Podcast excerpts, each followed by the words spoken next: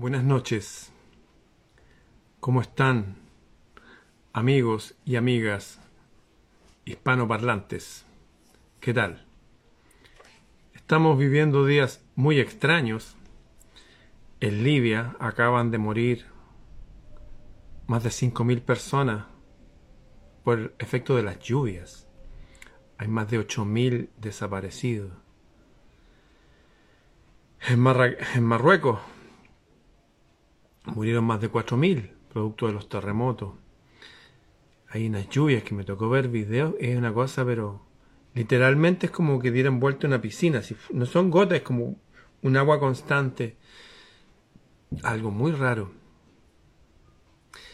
Frente a todos estos panoramas uno a veces se puede sentir un poco desolado, se puede sentir desesperanzado, solo sin una conexión con algo trascendente, como muy desconectados de, del bien y de la esperanza. A veces la gente nos pasa eso. ¿Qué es lo que está pasando? Aparte de eso, se conmemora no solamente en Chile lo que pasó hace 50 años, sino que otros eventos muy extraños, pero que ya fueron anunciados. Les conté que hay unas cartas de un señor que se llama Pike, se escribe Pique, con K-I-E, a Mazzini, donde hablaba claramente que ellos iban a provocar tres guerras mundiales. Y la primera y la segunda están descritas claramente como pasaron hasta ahora. Y es fácil entender eso porque ellos financiaron, financian ambos lados de la guerra. Es extraño eso, pero hay la misma gente financiando ambos lados. Me suena eso a la analogía del tipo que mueve el frasco de hormigas rojas y negras para que peleen. Cuando lo agitan, pelean. Fíjense que hay algunos eventos de la historia reciente, podríamos llamarlo así, que también fueron anunciados.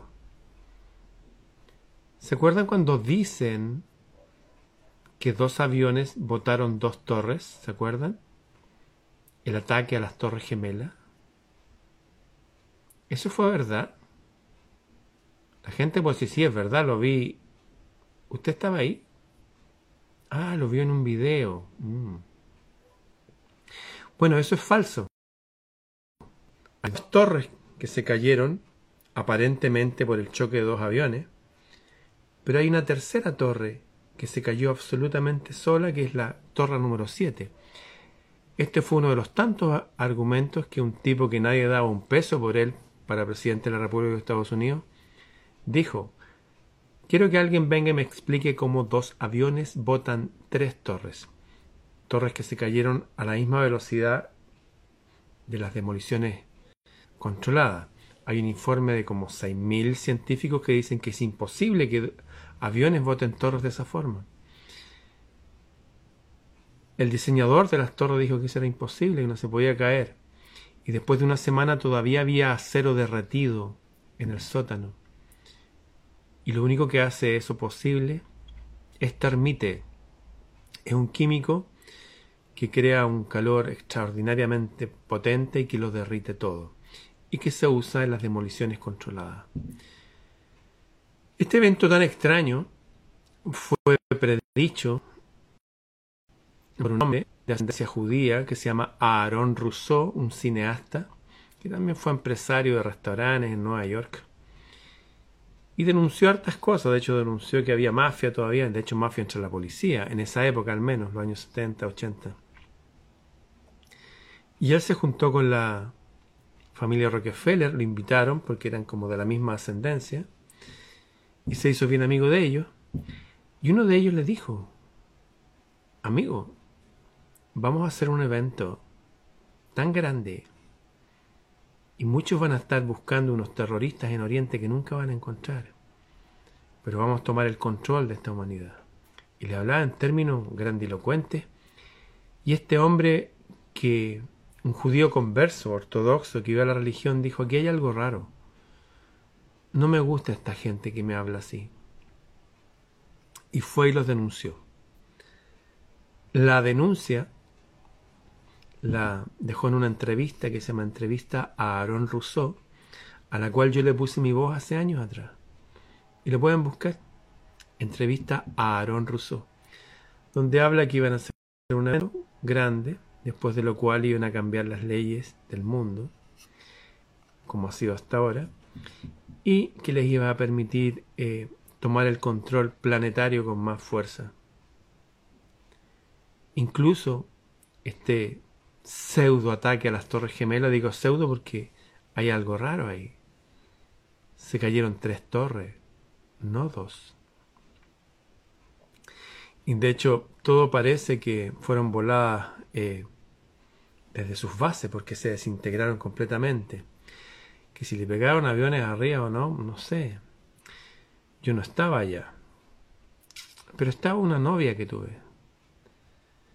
Y ella fue al edificio del Pentágono, donde me contó que había un hoyo, perfectamente un hoyo, y no había ningún rastro de ningún avión. Nos dijeron que el avión se vaporizó, que todos los asientos, todos los metales, todas las cosas se transformaron en vapor. ¿Y sabe lo que dijo la humanidad? Repitió eso, se transformaron en vapor. Pero hay informes de científicos, los voy a volver a subir en estos días, donde dicen que eso no solamente es improbable, sino que es imposible, que eso no existe. No existe. Se dice que fue un misil. Eso sí podría ser. De hecho, todas las cámaras de las calles en esa zona, alrededor del Pentágono, todas las cámaras fueron requisadas. Nadie nunca vio ningún avión, solamente un hoyo que le pegó al Pentágono justo cuando se habían desaparecido algo así como 2,5 billones de dólares. Desde ahí. Circunstancia que también denunció este señor Trump, que dijo, en el Pentágono pasa algo raro. A mi juicio ellos inventan guerra. Y ya no la Primera y Segunda Guerra Mundial que fueron inventadas antes, sino todas las guerras que hay hoy día en el planeta. Frente a estos panoramas extraños, mi país siguen divididos por cosas que pasaron hace 50 años y que intervino la CIA, porque también estaban los servicios de inteligencia rusos acá. Había un ministerio que se llamaba eh, Odeplan, que estaba dirigido por un ruso. Nadie sabe por qué pusieron un ruso ahí. Y había gente de la guerrilla cubana alrededor del presidente. ¿Qué hacen esos tipos ahí? Y hay unas declaraciones del presidente diciendo que aquí iban a ser un Estado marxista. Pero le preguntaron eso a los chilenos, que si querían un Estado marxista, que estaban decidiendo por nosotros. Siempre hay gente que decide, siempre hay gente que crea cosas, siempre hay gente que nos engaña y siempre hay gente que nos divide. Frente a todos estos panoramas extraños y hoy día el clima que está vuelto loco, al parecer a todas luces artificialmente, ¿qué podemos hacer? Les voy a dar una clave. Una clave que leí en un libro hace años atrás. Es un libro bien especial porque es un libro de psicología. Siempre me gustó la psicología. De hecho, tengo mi hija que es psicóloga. Pero me gustaron muchas cosas más. Y el libro de psicología empieza con esta frase, entre comillas, dice, dioses sois. O mejor dicho, ustedes son dioses. Es una frase que está en el libro de Juan, en el Nuevo Testamento, que fue un libro que quisieron quitar de la Biblia. Pero como era el libro que usaba las grandes órdenes de caballerías antiguas, le fue difícil quitarlo, porque ya circulaba muy fuerte entre fuertes organizaciones que no tenían mucho que ver con la iglesia ortodoxa normal. Era gente muy distinta. De hecho, la historia de estas órdenes de caballería lo conectaban con un viejo monje druida que se llamaba eh, el monje de Claraval o de la voz clara.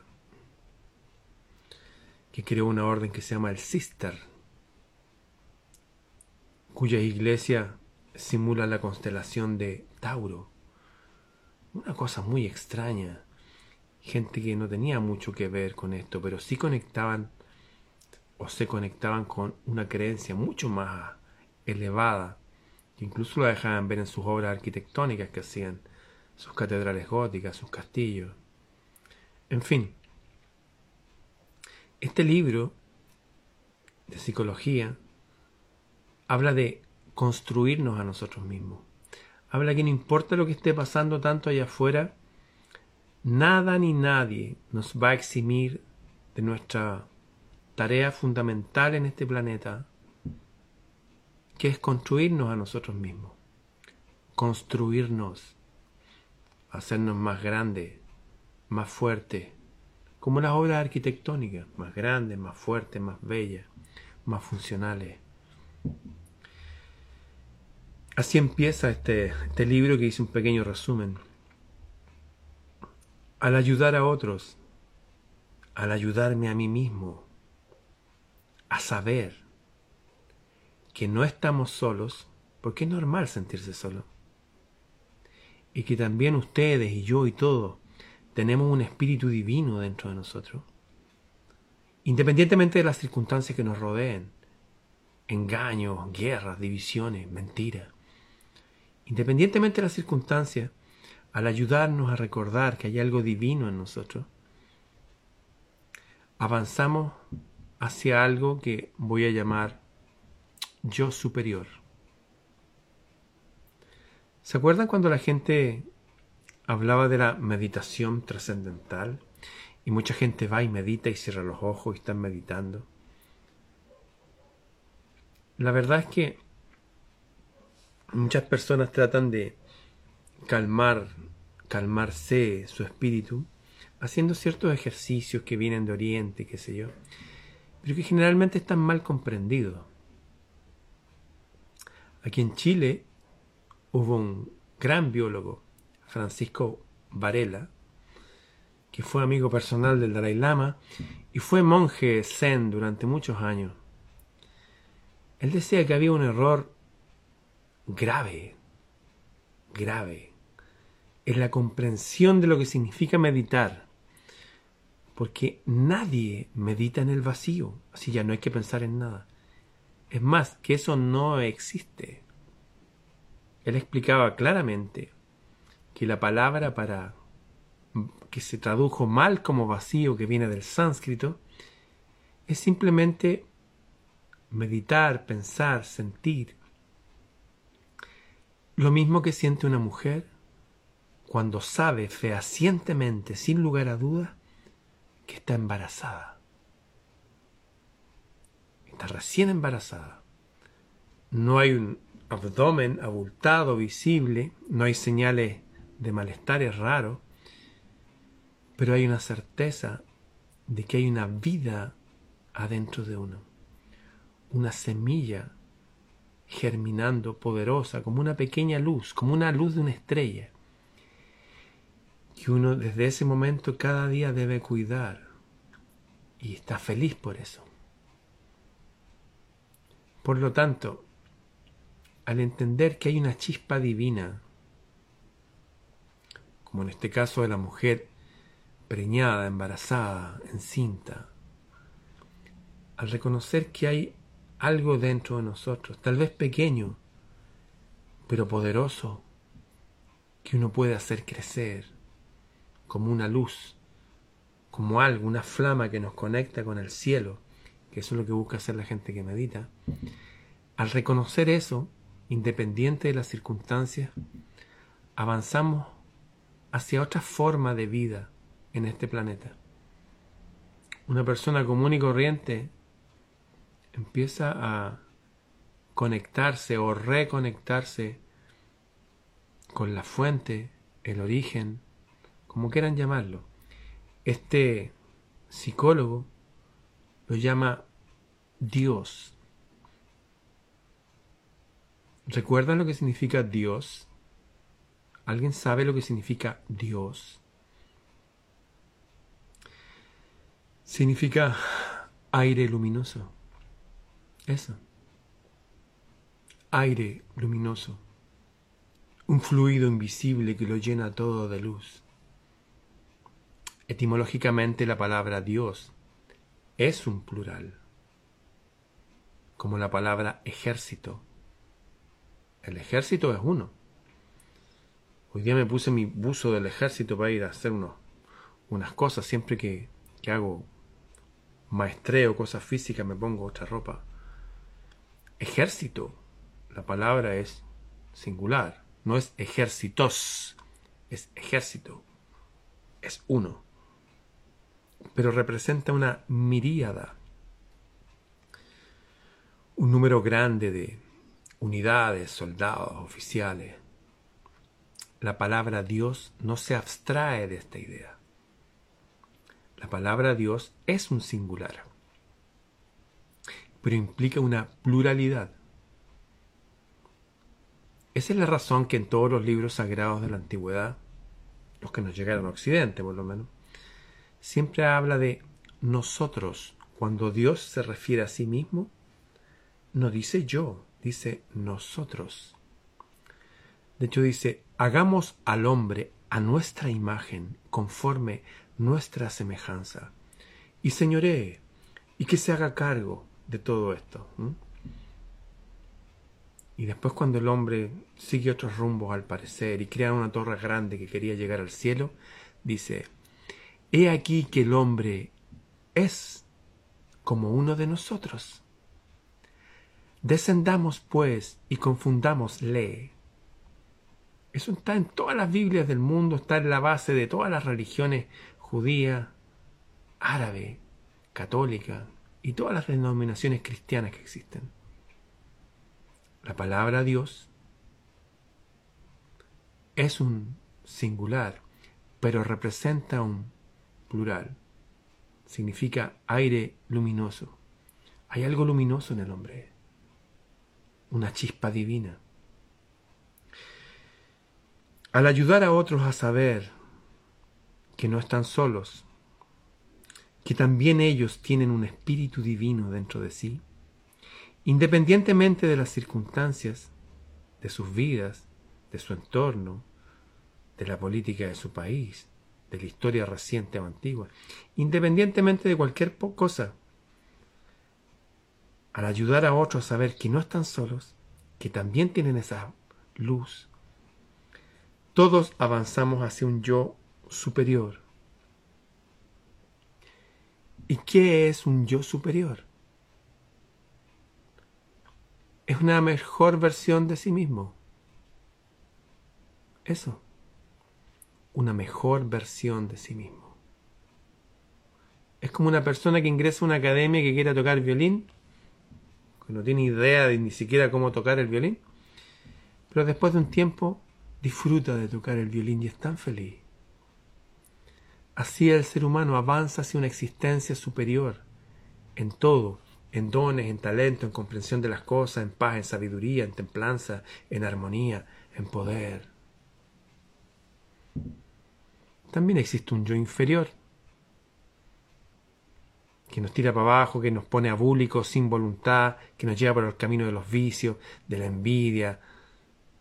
Eso.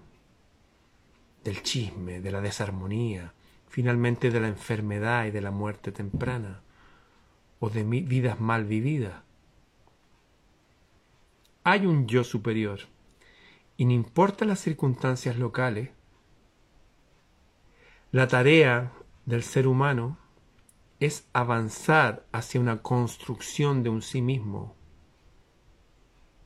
Cada uno de nosotros es como esos templos antiguos. Yo me pongo de pie porque tengo debajo mío dos columnas que son mis piernas. Eso. Hay un templo que terminar de construir. Ya está la base, pero cada uno tiene que avanzar construyéndolo, limpiándolo. La idea del templo no solamente está en el cristianismo, que ustedes son templos del Dios viviente, eso se dice muchas veces, si no está hasta en las escuelas de artes marciales de Oriente. Alguna vez les leí El arte de la paz de Morihei Ueshiba. decir que cada uno es el templo de un Dios, que al mantenerlo limpio y brillante ese templo, la divinidad se digna a vivir dentro de uno. Y la vida de la persona se llena de luz. ¿Qué implica estar lleno de luz? Todo es más claro. Claro, la vida se llena de luz, pero no el planeta. Sigue estando las mismas noticias, las mismas divisiones, las mismas mentiras, los mismos problemas. Pero uno empieza a avanzar, a moverse, a no quedarse en ese estadio de la existencia impuesto desde afuera hacia adentro. El yo superior se expande y uno avanza, se mueve, no se conforma con esa vida. Estas son formas básicas para empezar a situarnos en un yo superior. Nunca debemos poner a otros por encima de nosotros, ni por debajo. Considerarlos como iguales y desde ahí avanzar. Claro, si el otro no quiere avanzar, será problema de él. Cada uno tiene que ir a su ritmo. Si a mí me hubieran hablado esto que estoy hablando yo cuando yo tenía 14 años, o 16 años, o 18 años, 20 años, seguramente me hubiera parecido como un ruido incomprensible. Llega un momento de la vida del hombre que empieza a definirse en el que uno es, en el yo soy. Pasa en todos los miembros de este reino animal y lo he visto. Literalmente lo que voy a decir. Imagínense esto, un cachorro de oveja, oveja, con un cachorro de tigre, un cachorro pastor alemán y un niño humano.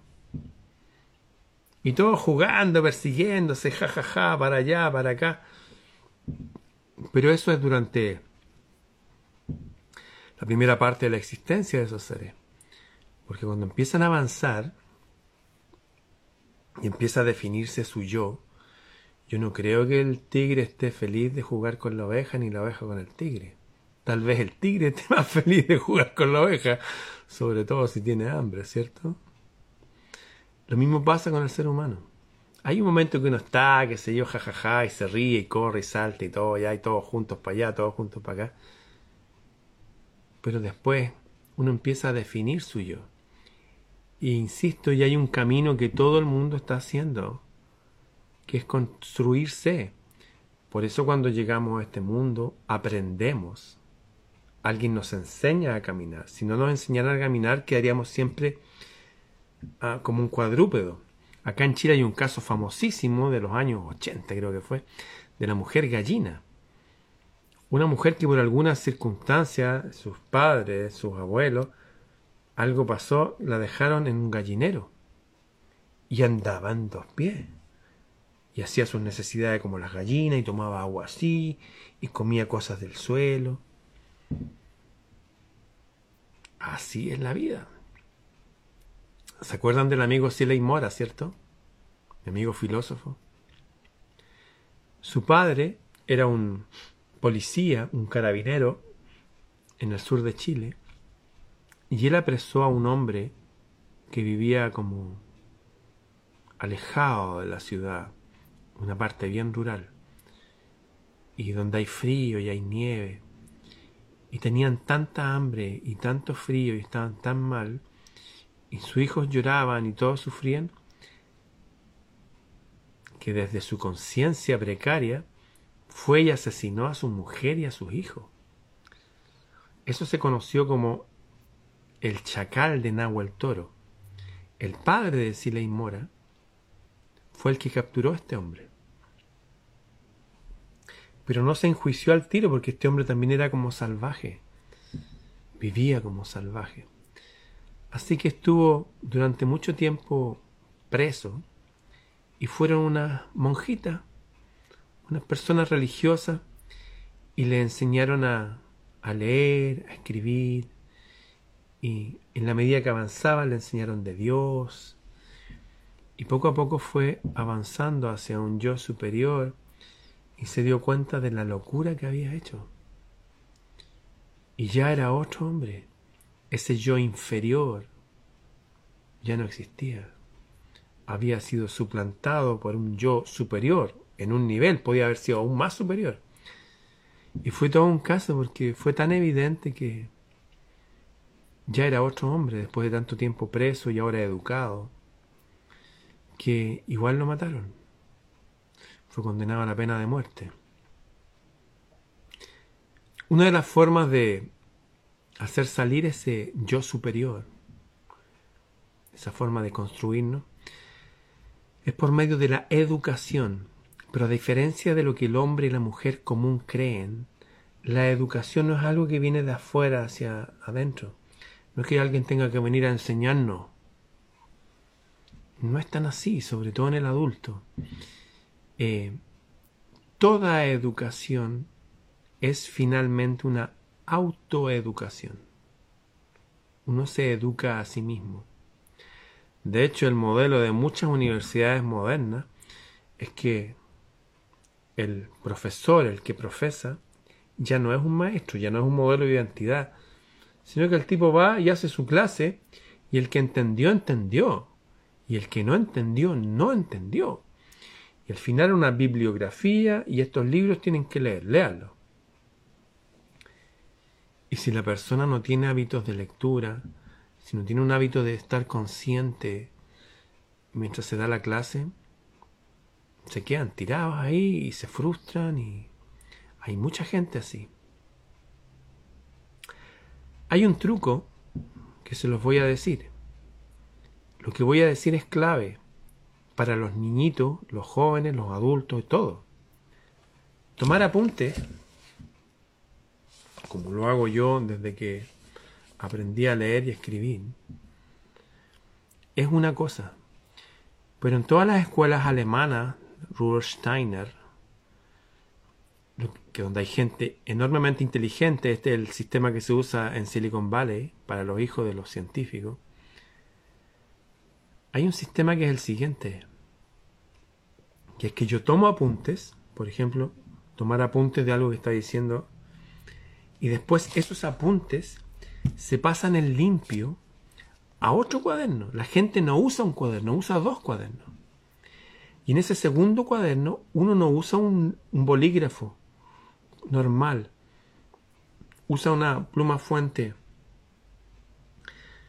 que nos obliga a no cargar la cuestión y romperlo, nos obliga a estar tranquilos y hacerlo con buena caligrafía. En ese ejercicio de escribir dos veces, yo lo hacía así, tenía un cuaderno borrador que escribía todo. Y tenía un cuaderno para cada materia. Esos sistemas que se usaban cuando uno estudiaba son las herramientas clave o una de las herramientas claves para toda la vida para construir un yo superior. Estar atento, tomar nota, pasar en limpio esas notas y tener un cuaderno donde uno con buena caligrafía escriba. Hace poco en Argentina, cuando fui a hacer un teatro allá, me regalaron mis amigos de allá, la Tati Restovich, una pluma con un tintero. Le dije, wow, ahí lo tengo. Y ahora, cuando fui al MCA Festival, se acercó un amigo que yo le digo soldado y me regaló una, una pluma con repuestos de tinta y dije, y me acordé que una prima mía, Carla, me había regalado un libro grande, con unas cadenas, y lo tengo ahí para un momento especial. Para mí ese momento especial llegó, siempre son días especiales, pero llegó un momento especial para de nuevo volver a construir con más ahínco, con más entusiasmo mi propio yo superior. Y los invito a ustedes a que hagan lo mismo. Si quieren unírsenos yo estoy haciendo unas charlas para algunas personas. Escríbanme a mi mail. Este es mi mail, freireramon.gmail.com. Mañana voy a seguir con este tema del yo superior. Es importante eso, independientemente de las circunstancias, de los engaños, de los enfrentamientos, ocupémonos en avanzar en nuestro propósito, que es construirnos. De eso seguiré hablando mañana. Bien, será hasta mañana. Nos vemos.